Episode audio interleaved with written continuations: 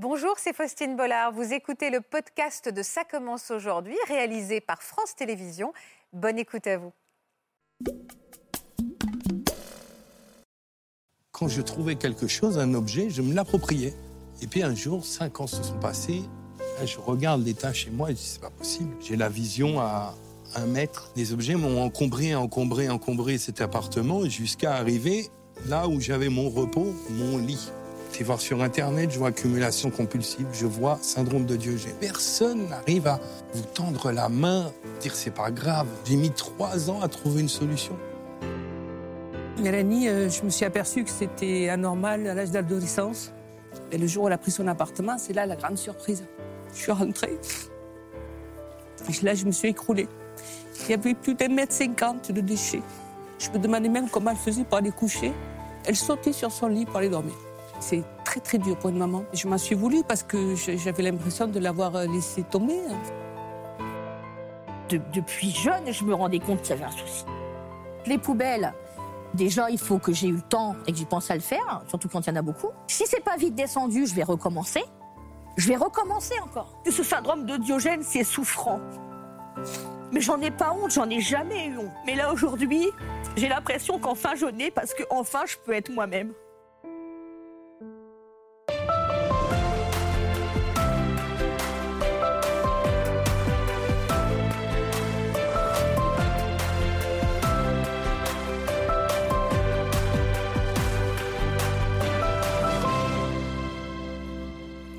Bonjour Sandrine. Bonjour Faustine. Comment vous vous sentez? Si je disais super bien, je mentirais un petit peu. Vous êtes angoissée?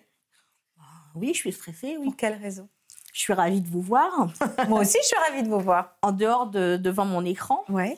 Et bah forcément. Euh, forcément, vous allez être bouleversée. Alors, notre sujet, c'est le syndrome de Diogène, c'est ça? Et eh oui. Euh, comment il s'exprime chez vous, ce syndrome de Diogène? Vous n'arrivez pas à jeter, c'est ça? Je je jette quand même, puisque ça fait euh, plus de 20 ans que je suis dans mon appartement. Si je jetais jamais rien, ce serait encore pire que ça, je serais déjà plus dedans. Mais effectivement, c'est compliqué pour jeter. Parce que déjà, j'ai des tocs. Donc, je suis une, ce que, que j'appelle une vérificatrice. Mmh. Et mes vérifications bah, entraînent. Le fait de ne pas jeter, une accumulation.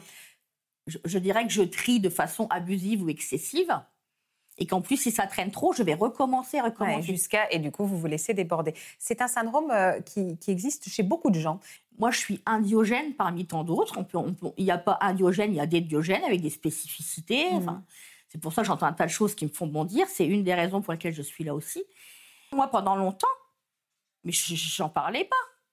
Parce que. Pas, pas parce que j'en ai honte, parce que j'en ai jamais eu honte. C'est pathologique, j'ai pas honte. Mais comme n'importe quelle pathologie, j'ai pas honte que ce soit une, pathologie. je peux, moi, je peux pas en avoir honte en tout cas. Mais c'est tellement mal compris, c'est tellement méconnu, c'est tellement. Tu, vas être forcément jugé. Alors justement, nous, on va vous écouter sans aucun jugement, Sandrine. On va aller sur le plateau puisque nos autres invités euh, nous attendent. On va comprendre ce que c'est que ce syndrome et euh, votre force, vous allez l'insuffler à ceux qui vont nous regarder. On va regarder d'ailleurs quelques images d'abord pour faire un état des lieux un petit peu de ce que c'est que ce syndrome. Puis tout à l'heure, on ira découvrir également votre chez vous. Je vous emmène sur le plateau. Emballage, livres, bouteilles, ordures. En France, plus d'un million et demi de personnes seraient des accumulateurs compulsifs. Un trouble mental appelé syndrome de Diogène qui pousse à entasser chez soi divers objets, conduisant ceux qui en sont atteints à des conditions de vie négligées, voire insalubres. C'est une gériatre américaine, Alison N. Clark, qui en 1975 reconnaît officiellement ce trouble et lui donne son nom. Cette même année, de nombreux Français prennent alors conscience de leur pathologie. Quand on souffre de ce que je souffre, on a horreur du vide. Les choses m'envahissent. je les domine plus, c'est elles qui me dominent. Un trouble compulsif dont certains artistes ont également été atteints, comme le célèbre cinéaste américain Howard Hughes ou encore Camille Claudel. Et si aujourd'hui ce syndrome reste méconnu, les personnes qui en sont atteintes seraient plus nombreuses qu'on ne le pense et vivraient pour la plupart dans le déni. Sandrine, je vous présente Sébastien. Pourquoi vous êtes ému, Sébastien, en voyant ces images euh, Parce que le, vivre dans le déni, c'est faux. Pour moi, c'est faux. C'est qu'au fond de soi, on sait qu'il y a un problème, on sait qu'il y a quelque chose qui tourne pas rond. Il y a, il y a une prise de conscience à un certain moment. On ne peut pas dire, euh, pour mon histoire personnelle, il y a un moment où j'ai pris conscience, où j'étais plus dans, dans, le déni. Je ne veux pas qu'on ça monte jusqu'au plafond pour certaines personnes de dire euh, il n'y a rien, je suis normal. Vous avez vécu dans un appartement où les déchets montaient jusqu'au plafond? Tout à fait. Et aujourd'hui encore, euh, j'essaye d'œuvrer pour faire connaître cette. Pour moi, c'est une maladie, ce n'est pas un syndrome, un ensemble de, de pathologies, de symptômes. C'est vraiment une maladie. Une maladie, maladie psychiatrique, comme tout, comme les addictions auxquelles j'ai été confronté. Elle est importante et c'est important d'en parler, d'utiliser ce terme également auprès de Mélanie et Fatia. Mélanie, vous êtes venue avec votre maman Fatia. Merci beaucoup d'avoir accepté notre invitation. Ça fait du bien de parler de cette maladie justement qui est trop rare et dont on ne parle pas assez. C'est un peu tabou en fait. Quand on, se rend compte qu'on a, on a ce syndrome, cette maladie-là, euh, on se pose des questions. Euh, d'où ça peut venir? Comment on a pu en arriver jusque-là? Hmm. Donc euh, c'est plein de questions qui, qui, qui, qui, viennent dans la tête. Eh ben, c'est les questions qu'on va se poser tous ensemble. Et en tout cas, je salue votre courage à tous les trois, parce que c'est pas évident, parce que euh, c'est un sujet rare et un sujet tabou, n'est-ce pas, Laurent? Bonjour, Laurent. bonjour. Merci d'être avec nous. Et en effet, euh, le, le nombre n'est pas. alors déjà, qu'est-ce que le syndrome de Diogène? C'est la première question que j'ai envie de vous poser. Le syndrome de Diogène, c'est une maladie. C'est une maladie qui comprend quatre grands axes j'ai un moyen mémotechnique. Pour ça, vous savez que j'adore les moyens mémotechniques. C'est mise, M-I-S-E. Le M pour il y a une misanthropie, c'est-à-dire que les gens touchés par euh, le trouble, ben, ils ne veulent pas de contact avec les autres, euh, ils ne demandent pas de l'aide, ils n'ont pas mmh. besoin d'aide, ils sont dans, dans leur euh, pathologie. Le I, c'est de l'incurie. L'incurie, c'est de la négligence, soit corporelle, soit de la négligence d'environnement et le plus, la plupart du temps, c'est l'environnement. Le S, c'est la silogomanie, c'est euh, l'accumulation d'objets. Et le E, c'est l'entassement. Et c'est chronique.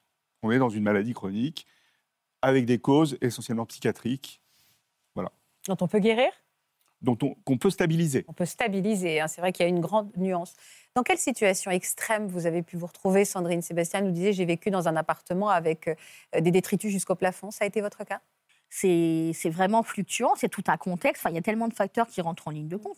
Mais bien sûr, j'ai eu des déchets. Euh, en plus, moi, à la base, j'ai des TOC, donc je suis une vérificatrice. Donc, ce qui veut dire que je dirais que je, vérifie de façon, euh, même les poubelles, hein, euh, ça c'est moi qui, qualifie ça comme ça, d'abusive ou d'excessive. Ce qui veut dire que le temps que cette vérification n'est pas faite, de toute façon, ça ne va pas sortir de mon appart, rien. Donc les poubelles, déjà, il faut que j'ai eu le temps et que j'y pense à le faire, surtout quand il y en a beaucoup. Si c'est pas vite descendu, je vais recommencer. En général, je mets un sac poubelle dans un coin quand je le fais. Je vais mettre les choses dedans avec mon tri abusif. Mais si ça stagne trop longtemps ici, je vais recommencer encore. Donc au mieux, au mieux, si je trie une fois et je descends, je suis contente. Vous avez accepté de nous ouvrir les portes de votre appartement, Sandrine? Oui. Vous avez peur qu'on voit ces images? Peur, je sais pas, je peux pas dire que ce soit une peur parce que j'ai, j'ai, je me suis battue à corps et à cri pour être ici aujourd'hui. Hein. Donc c'est un choix de ma part. Et je vous remercie de votre. Mais l'exercice est difficile, oui, l'exercice est difficile. Et c'est pour ça que je salue votre courage. Et puis c'est souffrant. Et pas que pour moi, parce que je suis pas ici, euh, je suis pas ici uniquement pour moi. Hein. C'est d'autant plus difficile, c'est que ça a encore été pire que ce, qui, que ce que, ce qu'on va voir là. Hein. Ça, ça, a déjà été pire, même bien pire. Vous allez nous raconter quand est-ce que vous avez Mais ça a déjà été mieux, mais là, les photos, pour le coup, c'est pas mieux. Donc effectivement, c'est difficile. On regarde, on va regarder. Bon, bah, cette démarche est difficile pour moi, mais nous y voilà. Donc je vous accueille, enfin, j'ai du mal à vous dire accueillir de là-dedans, mais chez moi aujourd'hui. Donc je vous laisse rentrer comme vous pouvez dans ce dans ce capharnaüm qui est à la fois ma bulle et, et mon mouroir. Donc dans ma pièce là, euh, il y a un mélange de, tout et de n'importe quoi. C'est catastrophique quoi. Quand on voit ça, ça parle de, par tout seul, quoi. Il n'y a même plus rien à dire, ça se voit.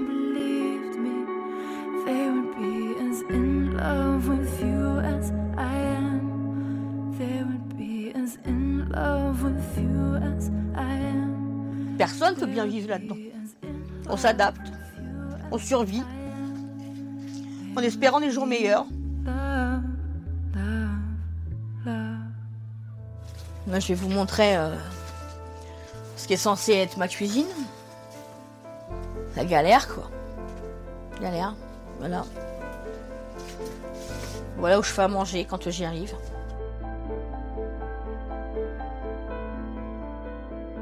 Voilà ce que ça donne.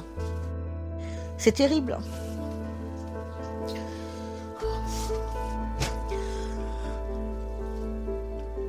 Ce que j'espère, c'est me stabiliser et avoir une vie différente. Et ici, j'ai trois pièces condamnées pour le moment. Ce qui était deux chambres, normalement, et un KGB. Après, c'est évidemment que c'est compliqué de vivre comme ça. Et je préférais ne pas avoir ce problème du tout et vivre normalement dans un mode d'appartement avec toutes les pièces. Et que ça dure. Voilà. Voilà ce qui se passe tout le temps, voilà. Ça se passe tout le temps, ça. Tout le temps. Voilà. Et, on n'avance pas. Alors aujourd'hui, j'ai j'ai espoir que bah, d'avancer, mais d'avancer vraiment et que ça dure.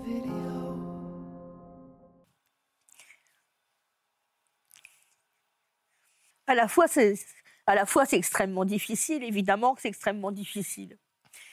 Mais là aujourd'hui, j'ai l'impression qu'enfin je nais parce que enfin je peux être moi-même, même si c'est difficile. Parce que ce syndrome de Diogène, c'est souffrant. Mais j'en ai pas honte, j'en ai jamais eu honte. J'en ai pas honte parce que je sais depuis toujours qu'il y a un problème derrière et que c'est une pathologie. D'ailleurs, je n'ai pas été diagnostiquée à la base par, par un psychiatre ou par un psy. C'est moi, toute seule, qui est... Euh, comme pour Méthode, d'ailleurs. Les deux sont liés, d'ailleurs, chez moi. Mais, mais aujourd'hui, les gens, ils en penseront ce qu'ils en voudront. Parce qu'évidemment, il y a des gens qui vont ricaner. Évidemment, il y a des gens qui vont juger. Mais il y a aussi des gens qui vont, qui vont se rendre compte bah, qu'eux aussi, ils en sont atteints et que c'est ça qu'ils ont. Parce que moi, avant que je découvre que c'était ça que j'avais, je l'ai découvert moi-même. Bah, depuis jeune, je me rendais compte qu'il y avait un souci. Évidemment que j'avais des comportements, qui, qui, peut penser. Je pense qu'il y a réellement des gens qui s'en rendent pas compte, ou des gens qui, sont dans le déni.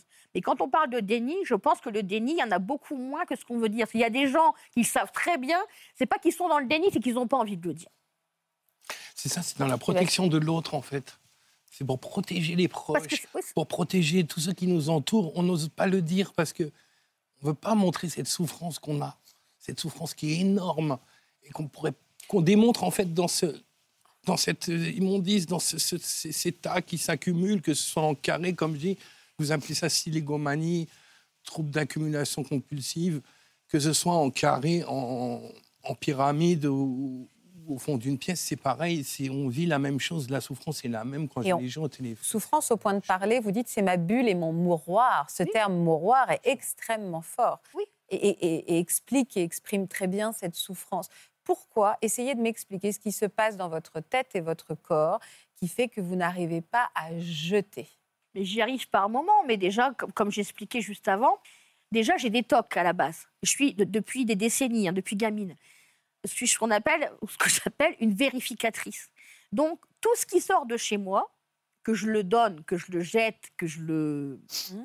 Vous devez vérifier. Mais vous vérifiez quoi? Alors, qu'est-ce que vous vérifiez? Qu'est-ce que vous vérifiez, Sandrine? Bah, Les poubelles, par exemple. Les poubelles, je, vérifie les poubelles de façon. De façon Mais vérifier quoi? Vérifier qu'il n'y a pas quelque chose que vous jetez que vous ne voulez pas jeter? Vérifier quoi? Avec mes tocs, ça dépasse même ça. Dans le passé, je ne le fais plus à ce point-là. Mais dans le passé, par exemple, une boîte de conserve, avant de l'acheter, j'allais lire tout ce qu'il y a dessus. Vous imaginez le temps que ça ah. prend et l'énergie que ça prend. Ça, à la base, c'est un toc de vérification. Mais ce qui veut dire que le temps que c'est pas fait, ça ne sera pas jeté de toute façon. Et quand vous voyez le temps que ça prend, et dans un quotidien, on a énormément de choses à faire. Aller faire des courses, aller faire des papiers, faire énormément de choses à faire. Et ce qui veut dire que vous ne faites pas que ça en plus. Bah, le temps que c'est pas fait, bah, ça va pas être jeté. Alors maintenant, je lis plus sur une boîte de conserve, par exemple, sur certaines choses, oui, euh, où il y a moins de choses. Mais sur une boîte de conserve, je lis plus tout. Mais je vais regarder, par exemple, s'il y a une recette de cuisine et je vais la découper. S'il y a un jeu, si, le jeu, je vais vérifier que le jeu, il, est passé, par exemple, que la date, elle est passée. Si la date du jeu, elle n'est pas passée, ben, ça ne va pas être jeté. Enfin, ce sont des trucs... Euh, Donc on décortique l'objet, on puise toutes les informations qu'on peut y puiser avant de pouvoir s'en séparer. Ça, dit quelque chose, ça le, Ne serait-ce que le top de vérification qui explique très bien Sandrine. C'est des obsessions, c'est la pathologie... Euh, En fait, il y a le syndrome de Diogène et il y a des causes du syndrome de Diogène. Dans les causes, alors, il, a Syndrome les- de Diogène, c'est de, syndrome de de Diogène, jeter. c'est le, le grand titre. Oui, c'est ça. Et il y a des causes. D'accord. Dans les causes, il y a un trouble obsessionnel compulsif, il y a euh, les, les troubles schizophréniques, il y a les psychoses paranoïaques. Vous voyez, il y a, il y a plein de causes. Et c'est lié. L'éventail est large, mais ce Ouais. sont les causes C'est lié. qui amènent à Mais cette il y incapacité a aussi les syndromes de Diogène sans cause. Oui, on est d'accord. Ah ouais. à Il fait. faut le dire, ça. Quel regard Vous avez des enfants? Ils le savent, ils le constatent, et quel regard ils portent sur cette pathologie? Ah bah, c'est- c'est c'est forcément très difficile. Vous étiez déjà atteint du syndrome quand ils étaient enfants? Ça a été fluctuant chez moi. J'ai vécu. euh, Là, l'actuel, ça fait 18 ans que je suis dedans. Mais c'est fluctuant. Il y a des fois, j'ai eu X pièces. J'ai des photos d'ailleurs euh, là sur moi. Euh, J'avais nettement avancé par moment. Ben voilà. Voilà. C'est- deux. Ah oui ah bah, Ça n'a rien à voir. Alors, quelle période de votre vie vous avez réussi à passer de ça Mais- à, ce- à vous, allez être très surpris. C'est pour ça que ça m'énerve, passez-moi l'expression, toutes les conneries que j'entends, les idées reçues. Et ça vous allez être très étonné, mais ces deux photos, en fait, elles ont que maximum trois jours d'intervalle. Et alors, qu'est-ce qui a été le déclic pour, se, pour se faire effectuer ce rangement et ce tri? J'étais dans un état catastrophique. En fait, j'étais même suicidaire, pour tout vous dire. Et donc, euh, bah, comme je. euh, parce que. Euh, je cherchais votre nom. Laurent, En fait, Laurent, Laurent. Le- euh, donc, je me permets de vous appeler Laurent. Laurent. Quand il disait qu'on ne demandait pas d'aide, c'est pas mon cas. hein. Moi, ça fait des années et des années et des années que je réclame de l'aide à corps et à cri, et au niveau du social et au niveau du médical. Ça fait des années et des années et des années que je cherche à faire une TCC. Mais une TCC remboursée, est-ce que je peux pas la payer C'est quoi une TCC Thérapie cognitive et comportementale. D'accord. Et même au niveau du, et même au niveau du social. Alors, sta- stabiliser. Comment on stabilise euh, une, une- souffrance ou des troubles compulsifs comme ceux de Sandrine? Ça passe par une, en effet une thé- thérapie comportementale et pas que? Il faut, stabili- il faut trouver la cause déjà du syndrome de Diogène. Donc il faut qu'il y ait un examen médical, un examen psychiatrique. C'est vraiment les, les deux premières choses. Et donc poser les diagnostics et après mettre en place les traitements. Donc en l'occurrence, si c'est un trouble obsessionnel compulsif, le traitement, ça va être de la psychothérapie Mm. cognitive et comportementale pour traiter les symptômes obsessionnels et compulsifs. Mais souvent, on rajoute quand même aussi dans des formes comme ça un peu sévères, Hmm. euh, parce que c'est un TOC sévère. Oui, bien, tout à fait, un TOC résistant. Voilà, donc il y a des traitements euh, médicamenteux en plus à ajouter. Vous les avez jamais pris ces traitements Oh, médicaux ben si, je l'ai pris toute la panoplie, des, des jaunes, des verts et des médicaments miracles. Et des... Il y en a même qui sont opérés pour les TOC. hein. Il, y a même des, il y a même des personnes qui ont des TOC résistants, qui ont. euh, D'ailleurs, j'ai déjà vu ça dans votre émission, je la regarde encore tout à l'heure. Euh, un gamin, j'ai bien. Enfin, un gamin, euh, je me comprends, c'est pas un petit, un petit enfant, mais ça pourrait être mon fils. euh, qui- avait eu une, une, une SCP. Pour les TOC, il y a des personnes qui ont une, une, une, une stimulation cérébrale profonde. Bon, lui, c'était, c'était d'ailleurs, vous devez vous en souvenir, c'est un chanteur. Un Oui, petit- Jean-Baptiste. voilà, c'est Jean-Baptiste. Qui était atteint du syndrome Voilà, de il la a été Tourette. opéré. et de Il la a eu, Tourette. lui, c'était un peu pour autre chose. Mais pour les TOC résistants, il y a des gens. euh, Comment vous vous projetez dans l'avenir, Sandrine? Est-ce que vous dites un jour je vais me sortir de tout ça? Ah, Ou est-ce qu'il faut que je cohabite avec ça? Mon objectif, c'est d'enfin réussir à faire cette TCC que j'essaie de faire depuis des années et des années Cette et thérapie, des années. ouais. Et que pour le coup, quand euh, Pas- Pascal, je me permets. Laurent. Laurent, Laurent. pardon. en plus, Georges- je change l'identité des gens. Laurent, je change l'identité des gens. Euh, quand il disait, mais, mais, on, mais il demande rien, euh, moi, si, ça fait une éternité que je demande, et au niveau du social et au niveau du médical. Moi, ma situation, euh, certes, je, je l'ai, là, je- là, je- j'ai vraiment ouvert mes portes. Mais moi, ma situation, elle est connue depuis des années et des années et des années et des années, et des services sociaux, Oui, j'ai compris que vous et de, mon, en colère. et, de mon, et de mon organisme logeur, et de, et de tout- Alors, de tous les personnes qui Est-ce que c'est vous arrivez à travailler à côté? Parce que c'est très chronophage de lire tout ça, de faire, de vivre là-dedans parce que vous devez multiplier par deux ou par trois le temps de faire quelque chose puisque c'est très, c'est, voilà, ça vous prend l'essentiel J'ai de votre travaillé vie. par non? un moment, mais ça fait des années que je ne travaille plus. Vous avez quelqu'un dans votre vie, Sandrine? Quelqu'un, un compagnon, compagne? Oui, j'ai un copain, oui. Est-ce que vous le dites un peu dépité? Oui, non, non. D'accord. non, j'ai un copain, oui. Est-ce que c'est un, il, il pourrait être un moteur pour essayer de vous aider? Ah, mais il l'a été et il l'est. Il l'a été et il l'est. J'ai envie de vous dire, alors c'est un petit peu caricatural ce que je dis, hein, je nuancerai euh, selon les gens, hein, euh, mais je dirais que tout ce qui est pathologies, parce que moi je vais employer pathologie et pas le nom maladie, psychiatrie, j'en peux plus de les entendre. Je dirais que ce sont des, des pathologies qui se soignent en premier par l'amour, par la bienveillance, par la connaissance. Parce que pour la plupart des gens, mais c'est pas une pathologie, passez-moi l'expression, vous êtes sale, vous êtes euh, feignante, vous êtes tout ce que vous voulez, mais, mais pas malade. Comment vous cohabitez avec cette saleté, justement? Pas très difficilement, évidemment. Parce que tout est compliqué.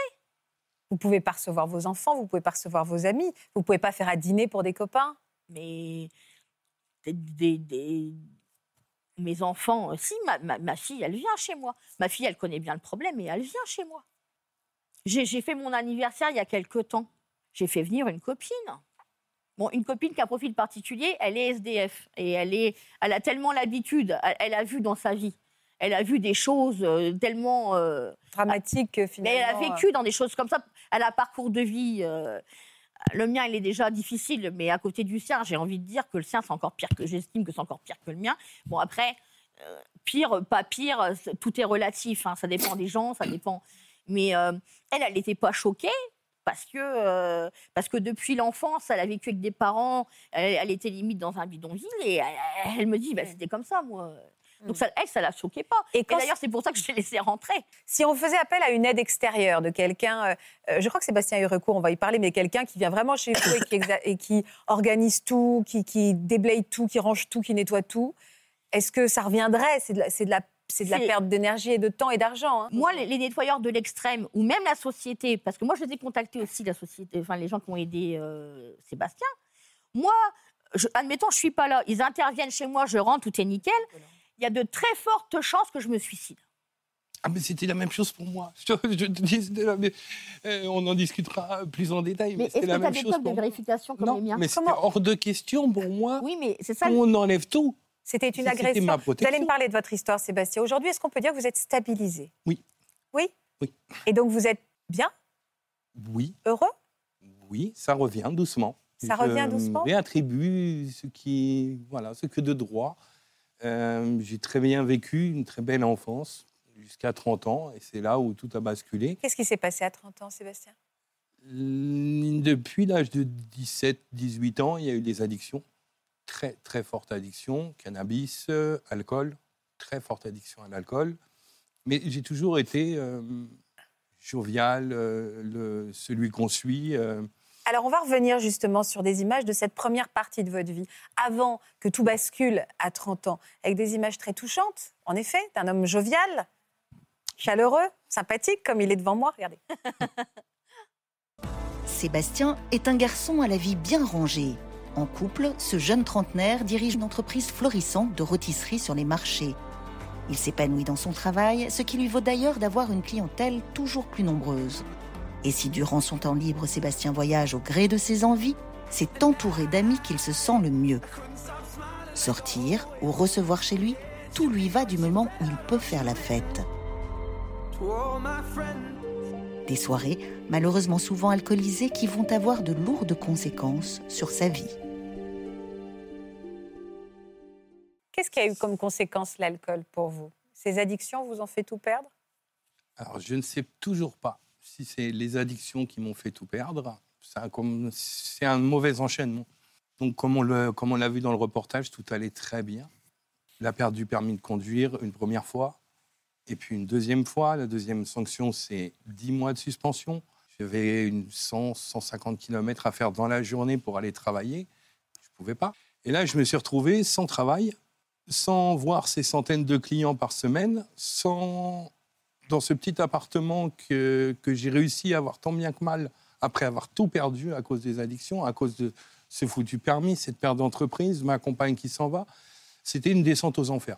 Et là a commencé l'accumulation, mais pendant cinq ans, j'y porte pas attention. J'essaye de trouver, de me sortir, retrouver du travail, je récupère mon permis, je dis je vais rebondir.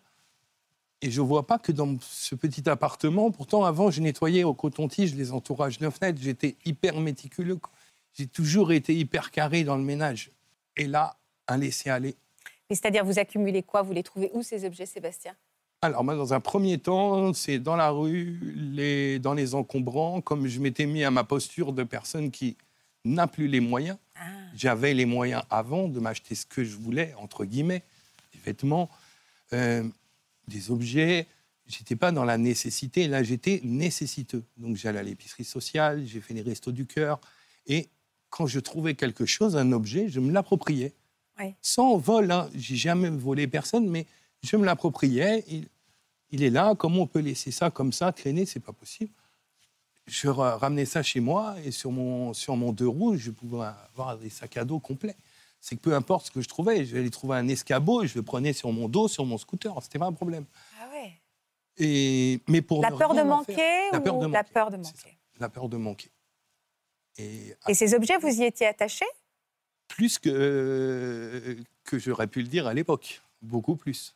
Et certains avaient une vraie valeur sentimentale. Pour quelle raison? C'était quoi ces valeurs sentimentales? Parce que vous les aviez trouvées à un moment de votre vie? Pourquoi? Ils avaient été sélectionnés, choisis, ils étaient euh, bien entretenus, enfin bien entretenus, ils étaient stockés et ils allaient avoir une utilité. Je n'avais pas d'objet parce que... Vous construisiez quelque chose. Vous construisiez quelque chose. con- reconstruisais quelque chose et ils étaient là dans cette phase de, construction. Ils étaient là, ça va me servir, je vais vers ça. Le petit bout de bois, je- ça va me servir, ça peut toujours servir. Et puis un jour, cinq ans se sont passés. Là, je regarde l'état chez moi et je dis c'est pas possible. J'ai la vision à un mètre. Ça, je vois un mètre, un mètre, un mètre. Pourtant, j'habite 25 mètres carrés. Donc, j'ai pas, normalement, je ne devrais pas avoir ce souci. J'ai dit, il y a un problème. Donc, j'avais retrouvé du travail. Alors, pas en tant que gestionnaire, pas en tant que responsable de rayon. J'ai retrouvé vraiment, je suis reparti d'en bas. Je dis, je repars d'en bas, je vais aller décharger des camions. J'ai commencé comme ça avant. J'ai dit, je repars d'en bas. Donc, euh, et ça ça m'allait très bien. Et ces objets, donc, un jour, j'ai dit, mais c'est trop, c'est trop. Vous pouviez continuer à vous faire à manger? Vous, aviez, vous arriviez à continuer à vivre dans cet espace si restreint et si réduit par ces objets encombrants? À la fin, j'en étais à manger dans des boîtes de conserve froid parce que ma cuisine n'était plus accessible. J'avais ouvert un carton d'imprimante que j'avais posé dans ma cuisine. Il y avait un barbecue électrique qu'on m'avait donné. Euh, Quelqu'un d'autre euh, avait déménagé, m'avait refilé pas mal de poêles, des casseroles. Tout ça était posé. C'était destination cuisine, mais en fait, pour une cuisine de 2 mètres carrés, même pas, avoir tout ça, c'était pas essentiel. et, et dormir, vous arriviez quand même à garder un lit? Les objets m'ont encombré, encombré, encombré cet appartement jusqu'à arriver là où j'avais mon repos, mon lit. Et ils ont- les objets ont réussi à grignoter en fait ce lit à moitié, à la moitié d'un clic-clac. Donc j'ai l'équivalent d'un clic-clac jusqu'à la moitié, c'est-à-dire que je me retrouvais en position fétale chez moi à regarder la télé, à vous regarder à la télé, et je bloquais sur cette télé quoi. Et j'avais en parallèle la maladie alcoolique qui n'aidait pas. Donc la seule solution, à un moment, j'ai tiré les sonnettes d'alarme. J'ai été voir sur Internet, je vois accumulation, je tape accumulation compulsive, je vois syndrome de Diogène. OK. Alors, c'est quoi? Et là, j'ai étudié, et là, je suis parti, plus dans une quête d'objets, mais dans une quête du savoir, de connaissance, une soif de, connaître et de comprendre. Là, je dis, mais c'est bien ça. Je vais aller voir mon médecin. Je lui en parlais, je lui montrer des photos. Allons-y, le médecin, on peut tout lui confier. Un médecin, un psychiatre, on peut tout lui confier. J'y vais, je lui montre des photos. Je dis, ouais, en effet, on va peut-être passer par un psychiatre. On va commencer par un psychiatre. D'accord, je vous écoute, docteur. Je vais en cure de désintoxication. Je rencontre un psychiatre addictologue. J'arrête l'alcool. Je vais en cure de désintoxication. Je montre à personnel de l'hôpital, infirmière, tout qui voulait savoir, à nouveau psychologue. Je montre. Je dis, OK, mais non, faut pas montrer ça. Pardon, faut pas montrer ça. Non, ici, c'est vous êtes là pour l'alcool, vous n'êtes pas là pour euh, votre accumulation. Mais moi, c'est ça mon problème. Non, vous, votre problème, c'est l'alcool. Non, moi, c'est ça qui pousse à l'alcoolisme. Je dis, bon, on va tester quelque chose, j'arrête de boire. J'ai arrêté trois ans et j'ai entretenu ce- cet arrêt de, de l'alcool et de toute substance modifiant le, le comportement, cannabis, cocaïne et autres, euh, pendant trois ans. Et ça a réglé votre problème d'accumulation? Pas du tout. Pas du tout. C'est devenu pire? Ça s'est stabilisé. Et là, les- la souffrance était extrême parce qu'elle était compensée par, euh, par les opiacés, par euh, les benzodiazépines, par l'alcool. Elle était là, la souffrance. Elle était vraiment présente. Elle était au jour le jour, au matin. Vous vous levez, vous voyez. Vous n'avez déjà pu voir. À peine vous avez ouvert les yeux. Non, vous ne voulez plus voir. Vous sortez de chez vous, vous vérifiez que le voisin n'est pas. Parce qu'il ne faut pas montrer. Vous ne pouvez pas montrer. Si vous montrez, le voisin va se plaindre. Le va se plaindre qui? C'est le syndic. Le syndic, ça va se reporter sur mon propriétaire. Et on va me dire, euh, monsieur, vous avez 7 jours ou 8 jours. C'est ce que j'ai vu en mairie, en témoignant pour l'association dont, je vais aborder, euh, dont on parlera tout à l'heure. C'est 8 jours pour, euh, pour tout ranger. Mais non. Moi, je regarde sur Internet, j'ai vu, oui, il y a des sociétés qui agissent, qu'on voit aujourd'hui sur TikTok avec des avant-après. Et je voulais surtout venir ici et ne pas tomber sur cette caricature. Et je veux vraiment dénoncer cette caricature du fainéant crasseux. Et j'agis un maximum aujourd'hui que je m'en suis sorti ou stabilisé. Je fais le maximum pour accompagner les gens vers la solution, leur solution. Leur solution. Chacun avez, sa vous a- solution. vous avez contacté euh, un de ces.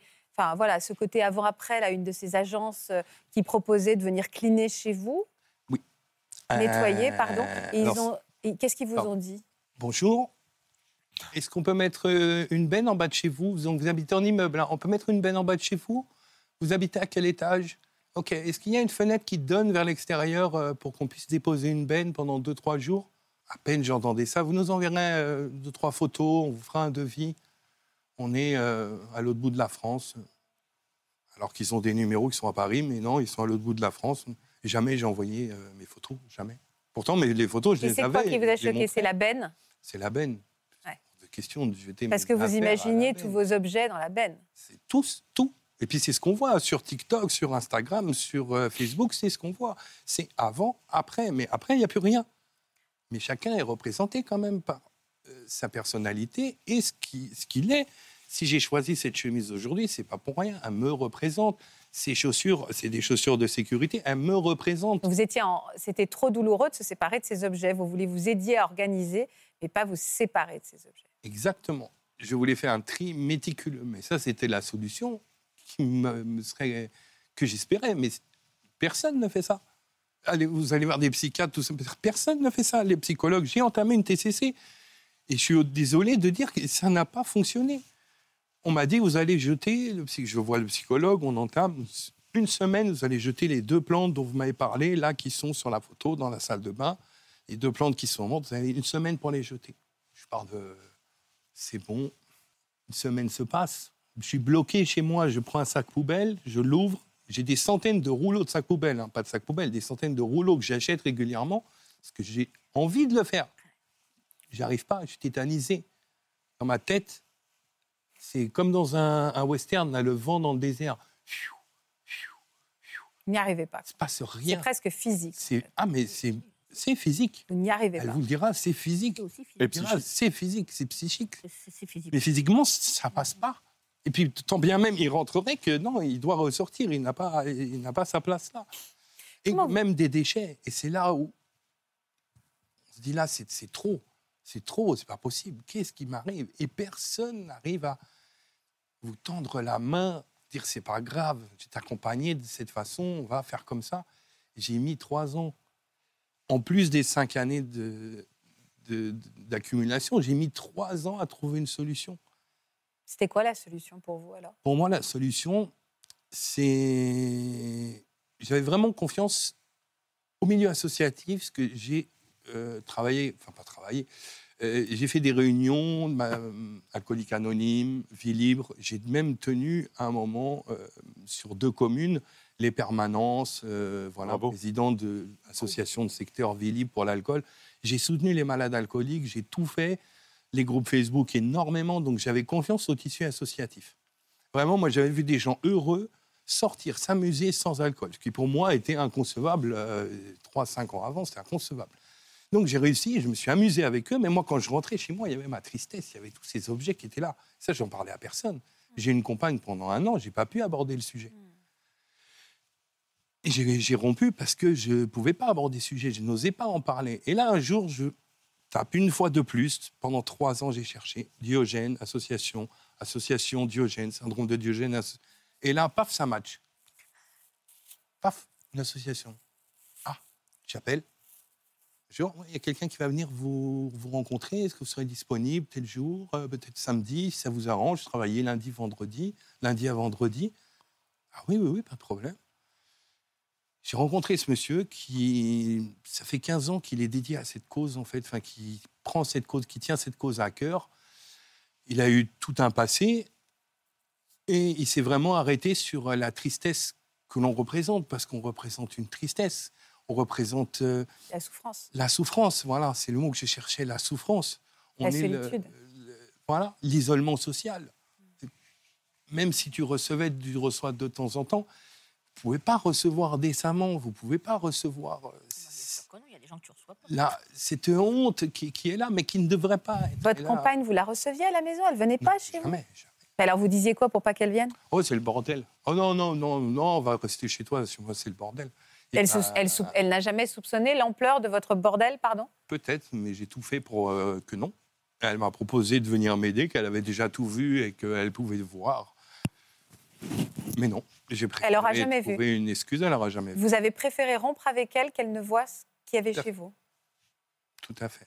Alors aujourd'hui, euh, cette personne, j'ai bien compris, ce monsieur vous a aidé, vous a pris en charge, vous a aidé à faire ce fameux tri méticuleux dont vous nous parlez? Ça a été très dur qu'il gagne ma confiance, ou voilà, que, que j'arrive à, à l'accepter et à comprendre que c'était pas ce business de tout retirer, que c'était pas un échange euh, monnaie, service. C'était pas dans ce- cette optique-là, on était vraiment dans l'associatif. Je suis là, peu importe vos finances, je vous laisserai pas tomber, qui me dit. C'est pas possible. C'est trop, c'est trop. On va trier, vous allez nous aider, vous allez le faire aussi, vous allez venir. Mais nous, on a des méthodes, mais le tri, c'est pas un problème, en fait. C'est plus après qui me dit, après, comment vous allez euh, rebondir euh, pour repartir du bon pied. C'est après. Moi, le tri, c'est pas un problème. Ah, puis, Moi, le tri, c'est ça C'est mon mon problème. problème. C'est là. Pas, c'est là le, le problème, c'est le tri. Non, laisse tomber, ça, on verrait, ça se fait tout seul. Et en effet, on a fixé une date et ça s'est fait tout seul en dix jours. C'était réglé. Dix jours pour trier votre appartement? Moi, et moi, je travaillais pendant ce temps-là. Je travaillais de 14 à 21 heures. Je repassais le soir voir ce qui avait été fait. Le premier soir, Qu'est-ce que vous avez ressenti? Satisfaction. Ouais, plus de déchets, les volets ouverts, les fenêtres ouvertes, aérées. Et on me dit, ben, la cave, ça y est aussi, c'est fait, la cave, il n'y a plus qu'à rehausser maintenant. Mais déjà, mais je pensais, j'en ai pour des années. Et là, c'est fait. Et je cherche, je Et regarde, alors, je retrouve tous mes objets. comment on fait pour pas. Euh, qu'est-ce, comment on fait pour ne pas rechuter? Là, c'est un contrôle strict de tout ce qui rentre. un contrôle strict, c'est que vous pouvez m'offrir un costume de marque euh, à 500 euros il ne rentrera pas chez moi si je ne sais pas quoi en faire. C'est soit il me va, je vais le porter, soit il ne me va pas, je vais le vendre, soit c'est poubelle. L'argent ne m'intéresse plus, j'ai pas de, j'ai plus ce problème-là. Mais je ne garde plus d'objets, tout est contrôlé. Et là, j'ai eu la grande épreuve, qui était le départ de ma maman, qui vit à moitié en région parisienne et à moitié en Bretagne. Elle est partie définitivement en Bretagne. Elle quitte un trois pièces à Noisy-le-Grand. Et là, elle veut tout me donner. Pourtant, elle sait. Je lui ai expliqué, j'ai toujours euh, je lui ai caché honnêtement. le- voilà, j'ai caché le, le plus dur. Je n'ai jamais montré de photos. je- Mais elle le sait. Elle le sait ce qui m'est arrivé. Elle le sait qu'aujourd'hui, je me bats pour cette cause. Elle le sait. Mais malgré tout, elle elle m'a proposé 100 fois. Tiens, bougie, prends, prends, prends, prends. Et non, et là, c'était vraiment le test qui a fait que bon, euh, je pense être en capacité aujourd'hui de gérer. Je ne dis pas que si demain j'ai un choc émotionnel, mais je ne donne plus, j'ai plus confiance en l'être humain. Ça, c'est. Comment ça, vous avez plus confiance en l'être humain? J'ai été trahi et je retrouve ça avec beaucoup de Diogène, c'est une trahison. Et les objets ont plus de. Les objets, ça ne trahit pas. Ça va, un objet, il ne vous trahit pas, il est toujours là, il est là pour vous, il, il est là, il est dans votre champ visuel, mais il ne partira pas. Qu'est-ce qu'il y a, Sandrine? Les émotions. Quand j'entends Sébastien qui s'en est sorti, même si ça reste compliqué, bah, il y a une émotion parce que ça fait tellement plaisir. hein. Ça fait tellement plaisir de voir comment il est mieux, comment il est. euh, Et puis quand il. Parce que forcément, euh, il... ça n'arrive pas. euh, Voilà, il y, a- il y a des raisons pour lesquelles ça arrive. Cette raison, c'est la peur de la, trahi- la trahison. C'est fort ce que dit Sébastien en disant Moi, les objets, ils ne, trahisseront- ils ne trahiront pas. quoi.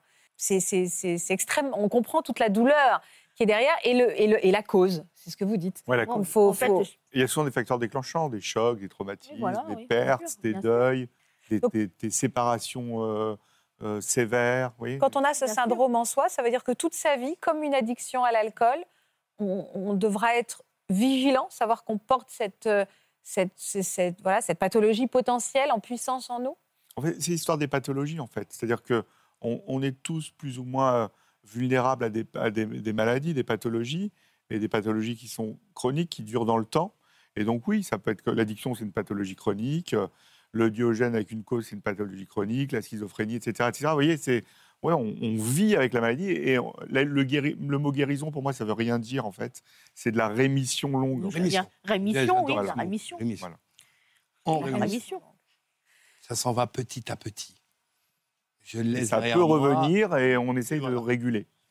Je fais des petits pas, mais je sais que l'association, donc Diogène Asso, est toujours là. Le président de l'association, M. Ludowski, il est toujours là. Ça avait recommencé à un moment. J'ai arrêté la femme de ménage qui était mise en place, qui m'a conseillé de faire. M'a conseillé de, me re- de renouer avec ma maman. Je l'ai fait. Il était prêt à rentrer en contact avec elle. Mais vraiment, c'est quelqu'un de dévoué qui m'a ouvert les yeux et qui m'a redonné confiance en l'être humain. Ce monsieur, c'est, je ne peux pas dire c'est un ange, mais il m'a vraiment donné Ça confiance. a en été votre ange. en Ça a cas. été mon ange, ouais. Mélanie, est-ce que vous avez rencontré un ange, vous, qui vous a aidé à vous en sortir, ou est-ce que c'est votre maman un petit peu dans l'histoire? Pour l'instant, moi, je ne suis pas encore stabilisée encore. Fatia, à quel âge euh, ce syndrome s'est exprimé chez votre fille? Très tard. Parlez pas à ma mère, vous me parlez à moi. Ok, d'accord. Très tard. En fait, Mélanie, euh, je me suis aperçue que c'était anormal à l'âge d'adolescence. J'avais du mal, comme tous les ados. hein, euh, Elle encombrait beaucoup la chambre. Et j'avais beau dire euh, tel jour, il faut aller sortir le linge, il fallait ramasser ses poubelles et toutes les bouteilles qui, avaient été consommées. Ça ne se faisait pas.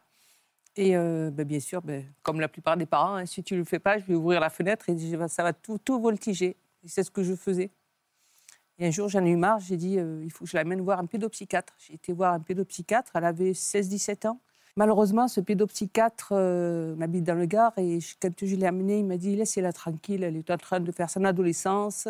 Quand ça sera passé, euh, Ça rentrera dans ça l'ordre rentrera après. dans l'ordre. Si vous- jamais ça passe pas, elle va me rappeler, on Ouais. se recontacte, je la revois. Et puis, il se trouve qu'elle n'a jamais voulu le revoir.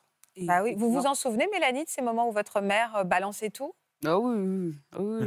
C'était le moment où on se discutait, on en venait presque aux mains. Donc, euh, Ah oui? Vous le viviez comme des choses Ah de oui, violence, oui, des c'était moments de violence. C'était très violent. euh, on en venait presque aux mains. hein. Moi, je me rappelle euh, combien de fois j'ai tapé contre les murs. euh. Parce que c'était insupportable pour vous. Ah ouais, non, mais moi, je disais, je disais c'est ma chambre, tu- c'est ma chambre. euh, voilà, tu laisses ma chambre comme elle est, point barre. Euh, ma chambre, c'est mon espace, entre guillemets. Pour moi, c'était mon espace, euh, euh, mon espace à moi. Et euh, je- fait, je me suis aperçue quelque chose quand même d'anormal, c'est que, par exemple, je rangeais son bureau pour qu'elle puisse faire ses devoirs. Et là, je trouvais les programmes. Elle enlevait tout. Et là, je trouvais les programmes, les paquets de cigarettes vides. Tout était rangé dans les tiroirs et tout le reste était par terre. Et le linge que j'avais lavé et repassé, par terre. Et il fallait tout le reste, par contre, tout ce qui était censé être jeté, elle me le camouflait. Et là, je ne comprenais pas. Qu'est-ce qui vous a fait. Comment vous avez mis un mot sur ce syndrome et sur ce dont souffrait votre Eh bien, en fait, euh, ben, rien. hein. J'ai j'ai continué comme toutes les mamans. Au bout d'un moment, ben, c'est moi qui faisais. Et le, la mot- le mot-clé, c'était ben, Mélanie, tu feras ce que tu voudras quand tu seras dans ton appartement. Moi, ici, il y a des règles. il y a, voilà, les règles d'hygiène. Voilà. Les draps se changent tel jour, les- les- le linge se lave tel jour, point bas. Et le jour où elle a pris son appartement, c'est là la grande surprise. C'était quoi la grande surprise? Bah, en fait, euh, les premiers mois, ça, ça allait. Ça allait. Petit à petit, en fait, je me laissais envahir. J'avais mes cours. Ah oui. J'avais donc euh, le ménage pour moi c'était pas ouais c'est passé à la trappe quoi ça passait à la trappe et, et en fait euh, quand je commençais à m'y mettre au bout d'un quart d'heure quand je voyais que ça n'avançait pas ben, je, euh, je, je lâchais. Je lâchais, je lâchais, je laissais tomber. Je dis, bah, c'est bon, ça avance pas, je laisse tomber. Et je, je retournerai demain ou après-demain et j'ai laissé faire comme ça. Je, je me laissais euh, envahir euh, petit à petit. euh. Et qui a dit stop? À quel moment euh, vous avez. Oui, vous? Il voulait plus que je rentre et je trouvais qu'il y avait un problème quand même, parce que je voulais l'aider, l'amener les courses et, j'ai trouvé qu'il y avait un problème. Enfin bref, elle m'a trouvé une- un, truc pour dire je veux sortir de cet appartement. Donc elle est sortie de cet appartement parce que soi-disant elle n'avait pas de petit balcon, elle n'avait pas- il n'y avait que deux fenêtres. Donc on a essayé de trouver un appartement, mais sauf qu'il fallait déménager rapidement et là elle avait besoin de moi. Et là elle me dit il y a un problème, ne m'engueule pas. Elle s'est mise à pleurer. Je dit mais qu'est-ce qui se passe? Qu'est-ce qui se passe? Tu, tu- voilà, tu rentrais pas jusqu'à maintenant, mais je ne pouvais pas te laisser rentrer. Mais voilà, promets-moi que tu. Voilà, ne, dis rien. Rentre et aide-moi, c'est tout. Et bien sûr, je suis rentrée. Là, je me suis écroulée. Il y avait plus d'un mètre cinquante de déchets. On voyait plus ni la table. Je me demandais même comment elle faisait pour aller coucher. Elle sautait sur son lit pour aller dormir. Alors, bien sûr, la, cuisine inaccessible. Je me demandais même comment elle faisait pour manger, parce que j'ai ouvert le frigo, tout était moisi dedans. Donc, bien sûr, je comprenais pourquoi les yaourts étaient dehors, parce qu'elle ne pouvait même plus mettre dans le, dans le frigo.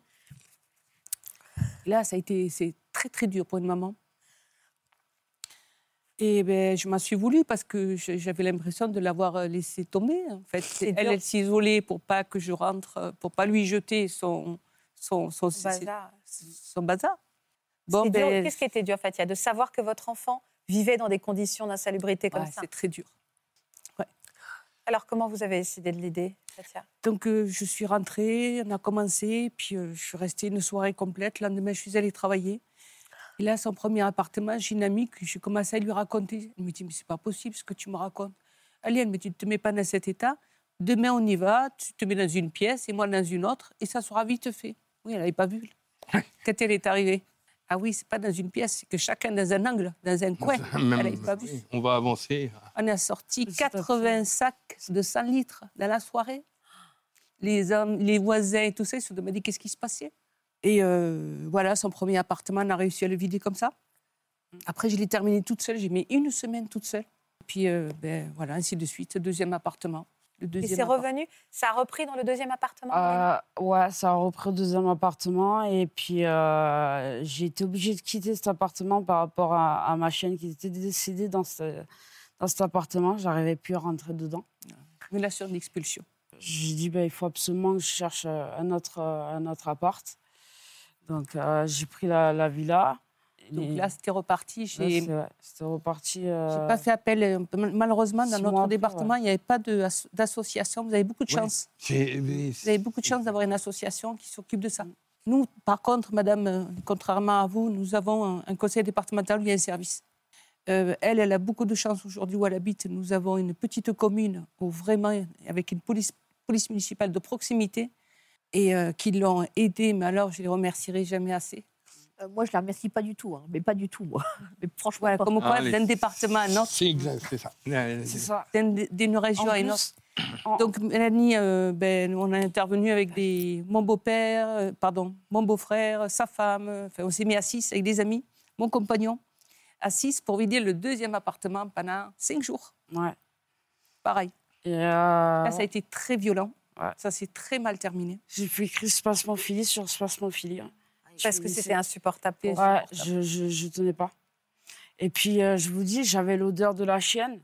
Donc, ça, ça n'aidait pas non plus. Par contre, ouais, les- euh, j'ai la chance que, en fait, la, la police municipale de là où j'habite actuellement euh, me connaît depuis que j'ai 10 ans. Donc, euh, il, me co- il connaît mon caractère, il, il connaît mes, euh, Vos travers et vos, Ouais, vos voilà. difficultés. Donc, euh, donc quand, quand ils, ont, ils ont commencé à intervenir, ils, ils savaient comment me prendre, en fait. Il arrivait, il me dit, bon, allez, on fait, on fait juste un sac. Donc, on faisait un sac. Quelques jours après, il venait, il me fait, on fait deux sacs cette fois-ci. Et puis, petit à petit, Ouais, ils arrivaient à vous ah, voilà, à obtenir. ah ouais, Ça, c'est de de la TCC, euh, Oui. Enfin, grâce à eux, ils ont déclenché un arrêté préfectoral parce Mm. qu'ils ont vu qu'elle était en danger. ouais. Elle était en danger parce que ben, elle était tout le temps aux urgences. Euh, il y avait de gros soucis de, de santé, non pas cor- corporels, mais d'hygiène. euh, À cause de l'hygiène euh. Alimentaire. Est-ce qu'il y a un diagnostic qui a été posé Oui. à un moment Oui, en 2017. qu'en 2017. Et une cause qui a été établie? La cause, non. Est-ce qu'on peut traiter le syndrome quand on ne connaît pas la cause, Laurent? Oui, on peut traiter le syndrome. Euh, Les mesures de thérapie comportementale, c'est des, des- des mesures qui traitent que les symptômes, en fait. Donc, dans le symptôme euh, dans Diogène, c'est j'accumule, j'entasse, etc. On va traiter ce, ben, justement, une technique, c'est on va commencer à faire un petit sac, un deuxième sac, on va peut-être prendre ci, on va prendre ça. Il va falloir prévenir, parce que souvent, les, les personnes qui souffrent de, de Diogène, enfin, cette accumulation, c'est quand même euh, euh, un cicatrisant pour leur faille narcissique, quand même. Donc, euh, qu'est-ce qu'ils font? C'est si vous leur enlevez des choses qu'ils ont accumulées, eux, leur réponse, ils vont faire des crises d'angoisse. Oui, ça. Donc, oui. on va prévenir cette réponse anxieuse aussi. Vous voyez, on va traiter tous ces éléments-là. Mais c'est quand même allé loin parce que ap- après les crises d'angoisse, j'ai fait quand même les, les crises de spasmophilie qui étaient, je finissais aux urgences parce que je Ouais. n'arrivais plus à respirer. Ouais, mais ça, Euh, c'est des je grosses crises d'angoisse, en fait. Le mot spasmophilie, Oui, c'est un terme euh, générique, mais c'est des grosses je- crises d'angoisse, des attaques Ouais, de ouais. panique fortes. Ah ouais, ouais, j'étais connue par les, les pompiers, ils savaient, savaient quand, euh, quand je les appelais, ils savaient que, ils, ils savent que quand je les appelle, c'est parce que je fais une crise de spasmophilie. Euh, voilà. Vous n'avez jamais eu de traitement médicamenteux? Non, Là, maintenant. Là, maintenant? Maintenant oui, mais, mais, mais pas pour les crises de spasmophilie, Pourquoi, alors? Pour les insomnies, parce que je suis insomniaque. Donc euh, j'ai un traitement pour euh, l'in- l'insomnie. Par contre, ouais, pour le... Non, on n'a pas... J'ai pas de traitement. Pour les angoisses, non, rien. Non. Comment Par vous contre, la suite de l'arrêt préfectoral euh, qu'il y a eu, là, oui, elle a fait, euh, ça a été dramatique, mais bon, il faut laisser faire euh, au, personnel qualifié. Ouais. Euh, la, la- la troisième fois, ça a été fait par, euh, bah, bien sûr, je vous dis la suite, un arrêté préfectoral, parce qu'elle était en danger, la police municipale était là, ils ont géré super bien, les services départements, Le la. Croix-Rouge, le Oui, SAMSA. Ils sont, ils, sont, ils sont venus l'accompagner. Il y a eu quand même euh, trois bennes offertes par le- la commune Mm. pour que ça soit vidé. Quand ils ont mis dans l'état où elle se mettait, ils l'ont prise euh, en charge. Par rapport à, à d'autres personnes, j'ai eu de la chance d'être entourée. Aujourd'hui, ça va comment, Mélanie? Ah, C'est c'est pas tous les jours euh, facile, mais euh, voilà, on essaye. C'est pas encore ça, quoi. Pas encore ça. Donc là, contrairement à vous, là, on est en train de mettre en place une aide ménagère qui vienne au moins une fois par semaine. C'est Voilà. ce qu'il faut, c'est- C'est ce qu'il euh, faut pour des- déparer. Des choses euh, oui, essentielles, je pense. Oui. Mm. Oui. Ça, ça vient qu'après. Ouais. Ou Voilà, moi, ça, elle s'est arrêtée parce que je ne pouvais plus la recevoir le, le mercredi. C'était une histoire de planning, ça s'est arrêté. Je devais trouver quelqu'un d'autre. Et j'ai dit non, je vais tenter. Mais ça va marcher. j'ai rappelé l'association. Jean, monsieur Doski, est-ce que euh, vous pouvez. euh, ça ne marche pas, ça recommence. Et il me dit non, mais j'arrive. Je dis non, on va se laisser un mois et je vais essayer. Et j'ai réussi, au bout de 25 jours, à, euh, à retirer tout ça. Et ça allait très vite, en fait. Et je Mais pense, je le faisais pour faire plaisir si à peux ma me femme de permettre, ménage. je pense que la grosse différence avec moi pour les deux, je pense que tous les deux, vous n'avez pas de toc de vérification. Non. C'est là la grosse différence. Enfin, il n'y a, pas- il y a pas que celle-là, mais la grosse différence. là. C'est pour ça qu'on a commencé par Par dire contre, différents euh, Diogènes. Mélanie a fait, beaucoup- fait d'achats de compulsifs. Ouais, je- Toujours voilà, peur de manquer. toujours, Tout est euh, multiplié par 3, 4. ouais. Elle achète toujours comme si c'était une grande famille. Ouais. Euh, Vraiment, chaque diogène est unique. Parce que moi, a- Par contre, il y a les animaux là-dedans. J'aurais a- pas cette toc de vérification. Ça, ça serait qui, qui sont très sévères hein, et depuis depuis l'enfance. hein. J'aurais moins ce problème de faire intervenir des gens, en fait. C'est pour ça que ce qui, ce qui va être valable pour une personne, ça va pas forcément. être valable pour l'autre, bien sûr, et chacun sa thérapie. Ouais, euh, chacun sa thérapie. Et, Puis bon, après, derrière, euh, je fais assez gaffe parce que j'ai deux chats à la maison. Donc, euh, je ne vous dis pas les odeurs là-dedans, parce que garder tout fermé. Bah oui, bien sûr, euh, odeur de chat. donc, euh, ouais, Là, aujourd'hui, on lui cherche un tout petit appartement avec un accompagnement, peut-être en espérant, parce que plus, on lui, plus vous avez de l'espace et plus vous Ouais. remplissez. hein. Oui, bah oui. Merci beaucoup. Merci à tous. Merci de nous Merci recevoir. beaucoup, Laurent. Merci à vous aussi. Merci. Et merci à vous euh, d'être fidèle à France 2. Encore une fois, il n'y a aucun sujet qu'on ne peut pas aborder sur ce plateau. Je vous embrasse et je vous souhaite euh, une belle soirée. Je vous dis une belle après-midi d'abord, une belle soirée et à demain. Vous aussi venez témoigner dans Ça commence aujourd'hui. Vous avez vécu une relation amoureuse avec une femme qui s'est révélée perverse narcissique. Vous avez été victime d'une compagne manipulatrice qui s'est jouée de vous et de vos sentiments. Pour une autre émission, vous êtes aromantique, vous n'êtes jamais tombé amoureux et vous n'en éprouvez pas le besoin. Si vous êtes concerné, Laissez-nous vos coordonnées au 01 53 84 30 99 par mail ou sur le Facebook de l'émission.